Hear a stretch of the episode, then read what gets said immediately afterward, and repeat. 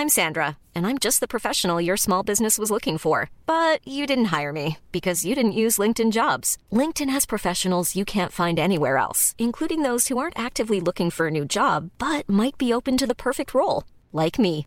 In a given month, over 70% of LinkedIn users don't visit other leading job sites. So if you're not looking on LinkedIn, you'll miss out on great candidates like Sandra. Start hiring professionals like a professional. Post your free job on linkedin.com/people today.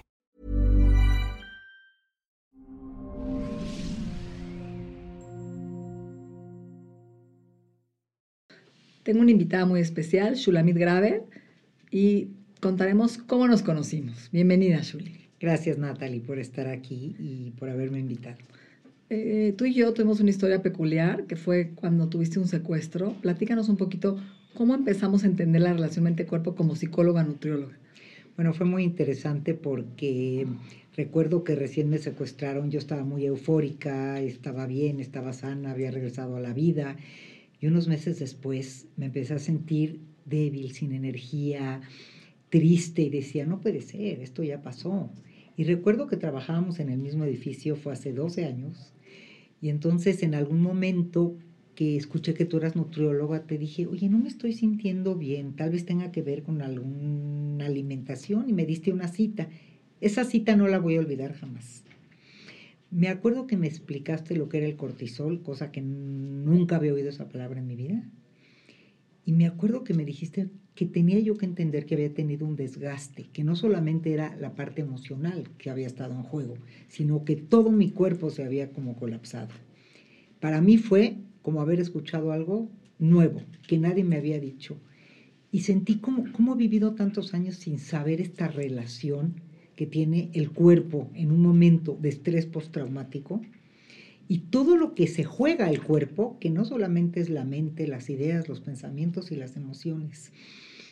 Y fue como entendí que si no trabajamos desde ese ángulo, es que estamos perdidos. Siempre va a haber una parte que no vamos a tomar en cuenta en la historia de la gente. Y nunca más pude volver a trabajar igual desde esa cita contigo. Desde un enfoque más... Ahora, es interesante lo que dices porque somos moléculas de emoción.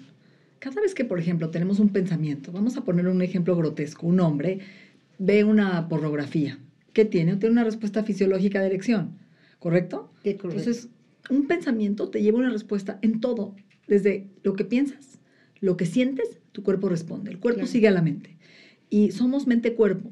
Entonces vas con el doctor y dices, sí, me secuestraron y vas a terapia y trabajas ¿no? Eh, el estrés postraumático, pero esa reserva biológica que se robó el estrés que estuviste ahí guardada, los miedos, eh, ¿no? la incertidumbre, la falta de libertad, el futuro, todo esto se robó tu magnesio, tu vitamina B12, tus omegas. Entonces, cada evento de tu, que vives en la vida se roba o se depleta. La palabra depletar es que se lleva la reserva orgánica de los minerales, los antioxidantes. Llegas a terapia y seis meses después se te cae el pelo, dejas de dormir, empiezas a engordar y no entiendes que tu cuerpo tuvo un desequilibrio hormonal desde el cortisol, que es la hormona del estrés, ¿no? En donde tu cuerpo se queda en modo sobrevivencia y ya no está en modo reproducción. Entonces tu cuerpo sigue pensando que ahí está el secuestrador atrás de ti y ya no está. Entonces eso sí tiene un costo a nivel fisiológico muy elevado y pocos médicos, psiquiatras, terapeutas te preguntan cómo manejas el estrés, Shuli. ¿Qué haces para el manejo del estrés? Eh, se te cae el pelo y te dan biotina, ¿no? Este, eh, tienes alto el colesterol y te dan la medicina para el colesterol, pero no te preguntan por qué hay una causa de, eleva- de elevación del colesterol que puede ser hasta estrés y emociones. Y esa es la parte integral que, que habiéndote conocido me cambió la vida. Y nunca pude volver a ver a un paciente igual justo por lo que dices. Porque si no lo vemos como integral y entendemos que lo que traen es un síntoma, es como la punta del iceberg, y no sabemos cómo llegó ahí, cómo se cocinó, qué pasó en el cuerpo, qué pasó en la mente, qué pasó en todo el conjunto. Y tú me explicaste cómo se desgastó. Me acuerdo que en aquel momento Yo tenía era- estos frasquitos. Tenías unos frasquitos y me diste a oler cosas y me diste unos suplementos y me dijiste, no, ¿Cuánto no tomes tiempo tiene de esto? 12 años. 12 años. O sea, hace 12 años la medicina mente-cuerpo, que hoy se habla mucho del mindfulness, pero no existía, y yo te daba a leer unos frasquitos de qué? De vitaminas para tu, tu intuición. Fíjate qué interesante. Si te olía rico, es que tu cuerpo le faltaba el omega, cual huele horrible, huele a pescado. ¿No? Y el complejo B huele feo. Y cuando te olía rico es que tu cuerpo decía, dame, ya no tengo. Y cuando al mes te volvía a repetir esta prueba de olfato, tu cuerpo decía, ya lo huelo, ya lo agarré, ya no me des, ya me saturé. Esa es la intuición y es la sabiduría del instinto. Estaba leyendo ayer algo muy interesante del instinto, Shuli, que dice que es aprendido, por ejemplo, genéticamente. Tú se pasa, por ejemplo, los delfines no aprenden a nadar por un papá, nacen con el instinto de nadar.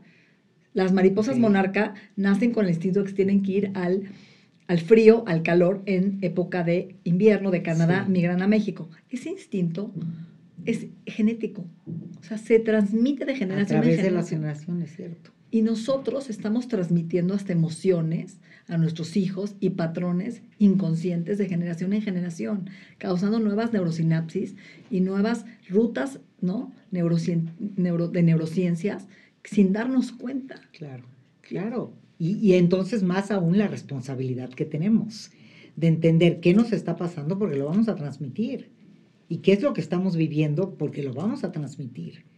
Y esta idea que tú me dijiste en esa primera cita me llamó tanto la atención, cómo explicaste lo que mi cuerpo pasó y cómo le diste legitimidad, Esta, este, este valor de, de, poder entender que tu cuerpo también se colapsó, que no solamente estuvo desgastada tu mente, tus emociones, a mí me cambió la vida, me dio como un permiso, eso fue, un permiso de sentirme mal, pero unas ganas de sentirme bien. Qué bonito. Claro. Y, y, nunca se me olvida esa cita. La, la, tengo tan grabada como me senté. Fue hace 12 años y ese lo que momento. de decir es entender que tu, tu, cuerpo fue golpeado, no solo tu mente. Y que el cuerpo sin magnesio se contractura. Y el cuerpo sin magnesio, su sistema nervioso no camina y amaneces como si te hubiera atropellado un camión, tensa, ¿no? Y la, la musculatura rígida. Y por más que duermes, amaneces tenso, contracturado. Entonces, ¿cómo un mineral tan importante que es el magnesio se puede perder en un proceso de miedo? y en un proceso de, pues puedo decir, de trauma. De trauma. Pero lo que más me llamó la atención es que todo el mundo me decía, tienes que ir al psiquiatra, te tienes que tomar un medicamento psiquiátrico, y cómo sin hacerlo, tomando los suplementos y lo que me dijiste que tenía que comer en ese momento, me fui sintiendo mejor cada vez. Tú siempre dices que el cuerpo te cobra los intereses cuando no se trabaja. Es lo mismo el cuerpo lleva la cuenta. ¿Cómo es eso?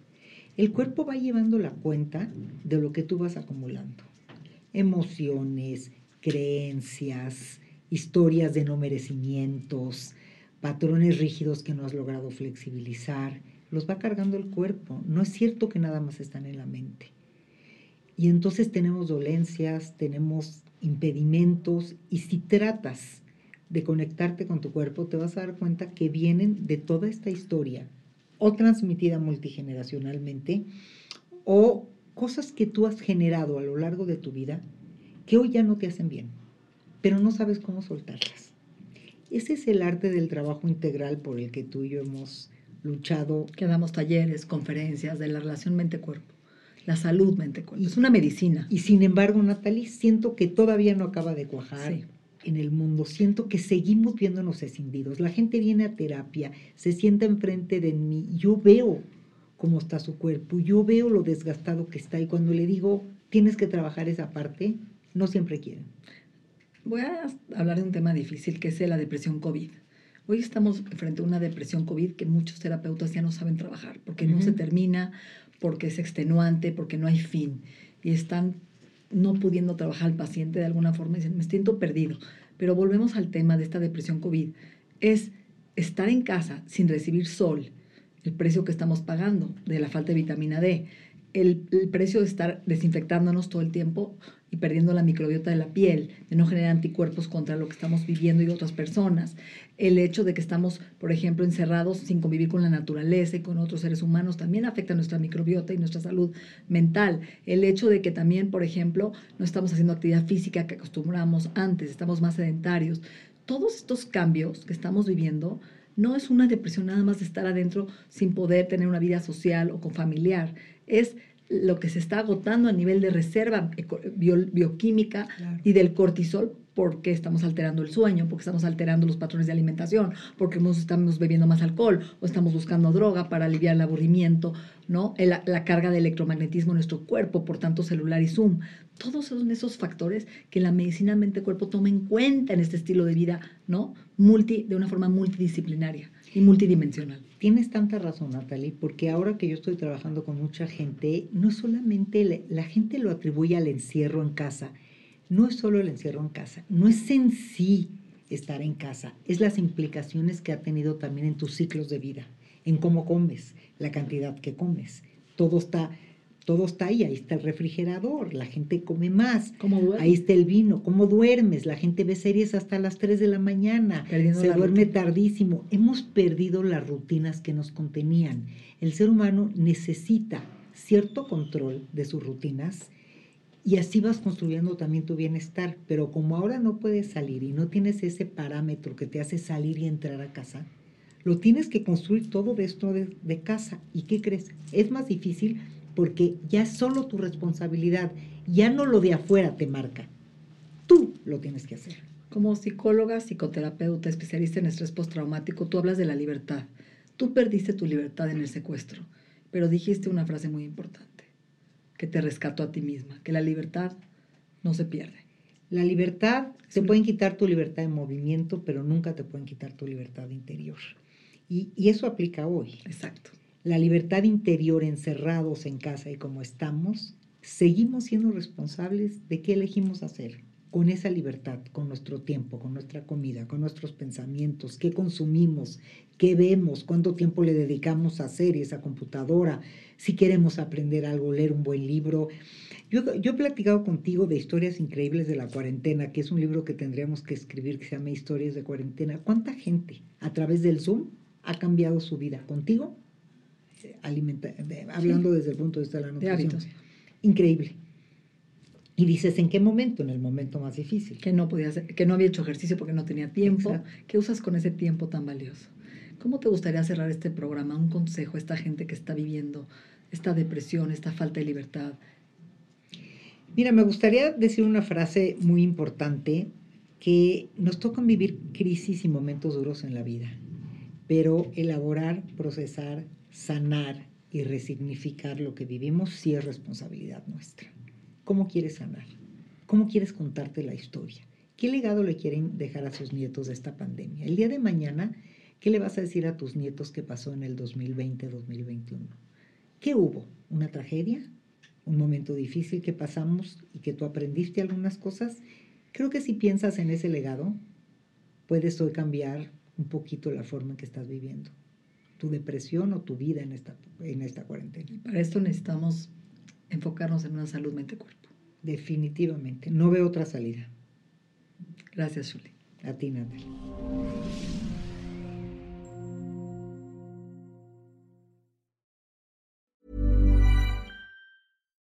If you're looking for plump lips that last, you need to know about Juvederm lip fillers. With Juvederm Volbella XC and Juvederm Ultra XC, your lip look, whether it's subtle or bold, can last up to one full year with optimal treatment and no additional maintenance. Find a licensed specialist and see if it's right for you at juvederm.com today. That's J U V E D E R M.com. Add fullness to lips in adults over 21 with Juvederm Volbella XC or Juvederm Ultra XC. Do not use if you have severe allergies or a history of severe allergic reactions, or if you're allergic to lidocaine or the proteins used in Juvederm. Tell your doctor if you have a history of scarring or taking medicines that decrease the body's immune response or that can prolong bleeding. Common side effects include injection site redness, swelling, pain, tenderness, firmness, lumps, bumps, bruising, discoloration, or itching. As with all fillers, there's a rare risk of unintentional injection into a blood vessel, which can cause vision abnormalities, blindness, stroke, temporary scabs, or scarring. For full important safety information, visit juvederm.com.